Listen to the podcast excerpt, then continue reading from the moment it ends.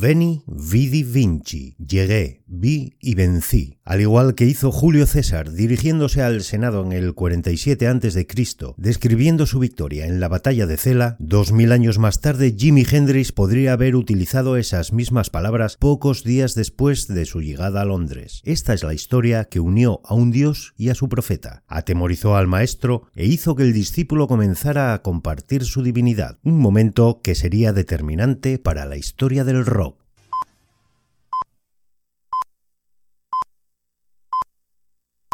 Hola, soy Javi Perucha y esto es Acordes de un Cuervo Ingenuo.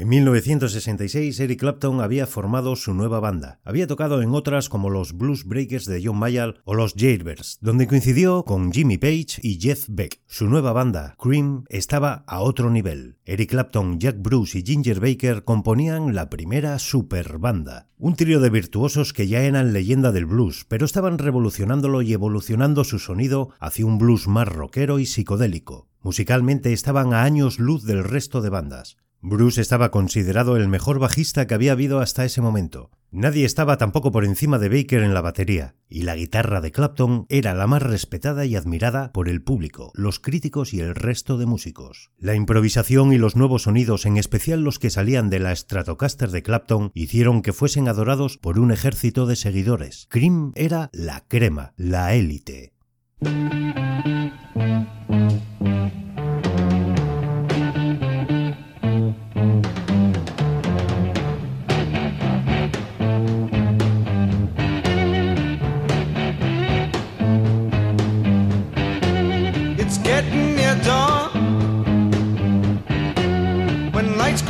Tired eyes. I'll soon be with you, my love. Give you my dawn surprise.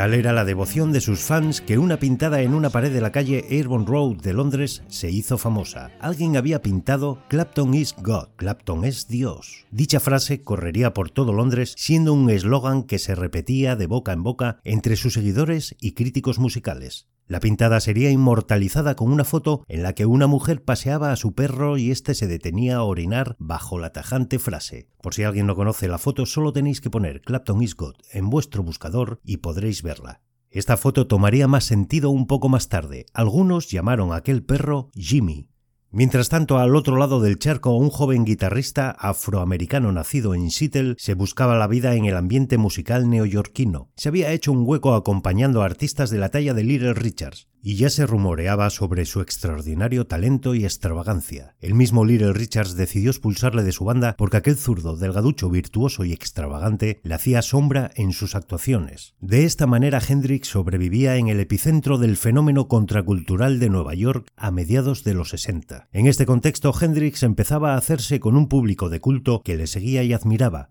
una noche, Chis Chandler, ex bajista de los Animals y manager de artistas y bandas, visitó el Café Wa en Greenwich Village. Todo se estaba cociendo en esa zona rodeada por los edificios de la Universidad de Nueva York, calles arboladas, bares, restaurantes, clubs de jazz y teatros alternativos al circuito de Broadway. Chandler buscaba nuevos talentos en la escena neoyorquina y le habían hablado de un tal Jimi Hendrix. Esa noche, aquel tipo tocaba en el Café Wa. Aquel guitarrista zurdo y llamativo salió al escenario, conectó su guitarra a un amplificador y ocurrió algo que cambiaría la historia del rock para siempre.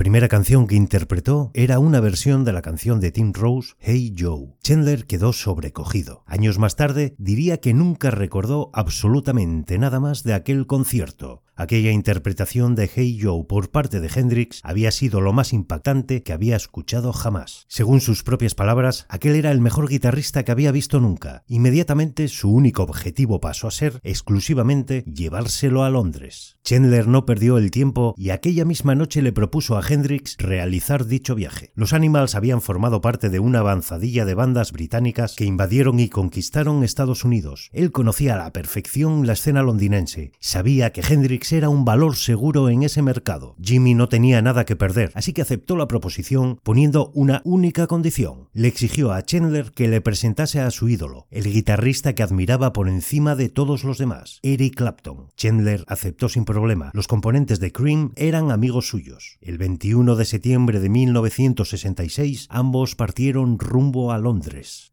Londres era el centro del mundo en ese momento, y no solo para la música, también para la moda, el cine, la fotografía. Hendrix llegaría en pleno apogeo vanguardista. Era imposible que no encajara. Él era la vanguardia. Unos días después de su llegada, Cream tocaba en el London Polytechnic, un bar del centro de la ciudad. Chandler cumpliría su palabra y ambos acudieron al concierto. Chandler y Hendrix entraron en el camerino de Cream y se produjo el primer contacto entre estos dos gigantes de la música. Hendrix desplegó todos sus encantos y se ganó a los componentes de Cream entre risas y conversaciones de música. Ya había encajado y en un momento determinado, haciendo gala de su osadía, les propone subir al escenario con ellos e interpretar un tema, una versión de Kill Floor, canción compuesta por el cantante y guitarrista de blues Howling Wolf, El Lobo. Clapton siempre había querido incluir esa canción en su repertorio, pero no lo hacía por considerar que no tenía la técnica suficiente para ello. Así que le dijo que si se atrevía y los otros dos miembros de la banda aceptaban, podría hacerlo. Bruce y Baker no pusieron obstáculo a la proposición. Les hacía gracia el desparpajo y atrevimiento de Hendrix, ya que nadie se hubiese atrevido a proponer tal cosa a la banda más respetada y venerada del momento.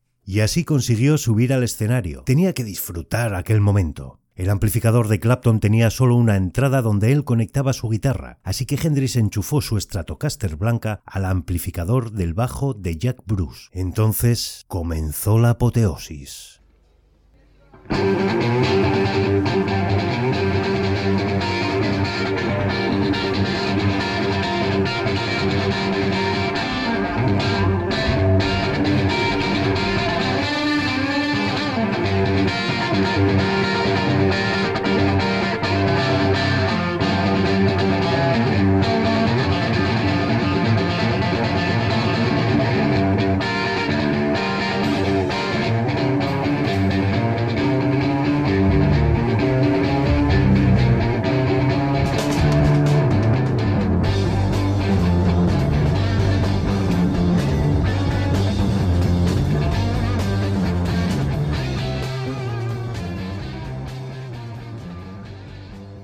Con los primeros acordes, Baker, Bruce y Clapton empezaron a mirarse y comprobaron que lo que había comenzado como una broma iba a convertirse en algo sublime. Todos comenzaron a desplegar su virtuosismo. Hendrix enloqueció mostrando todo su original y descarado repertorio. Distorsiones, acoplamientos, trucos y acrobacias. Hacía lo que quería. Su técnica era transmitir a la guitarra lo que salía de su alma. Tocaba la guitarra entre las piernas, con los dientes, sus dedos hacían movimientos imposibles, le sacaba aquella guitarra sonidos que nadie nunca había escuchado en una canción. Bruce y Baker no daban crédito, pero a la vez disfrutaban de aquello. Mientras tanto, Clapton se hacía pequeño y se arrinconaba en el escenario. Estaba siendo totalmente anulado por aquel llamativo genio que parecía haber llegado para arrebatarle su trono. No había terminado la canción cuando Clapton dejó caer sus brazos. Se descolgó la guitarra y abandonó el escenario. El caso es que pocos se dieron cuenta ya que todo el público estaba pendiente exclusivamente de Hendrix. Uno de los presentes era el batería de Pink Floyd, Nick Mason. Años más tarde, Mason describió aquello como el momento musical más impactante de mi vida.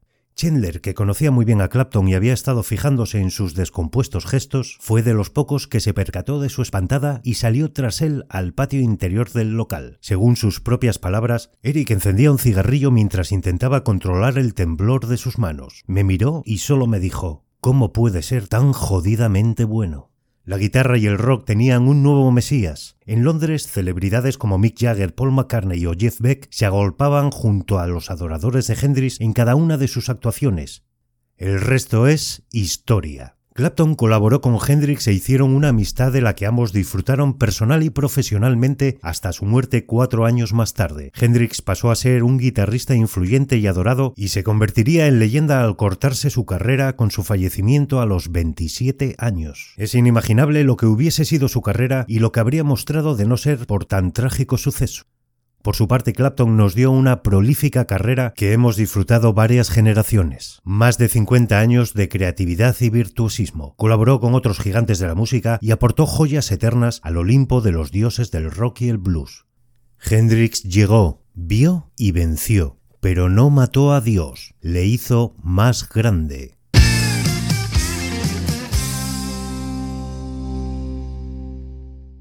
Y esto solo ha sido el primer episodio de Acordes de un Cuervo Ingenuo. Muchas gracias por escucharlo. Hasta el próximo acorde.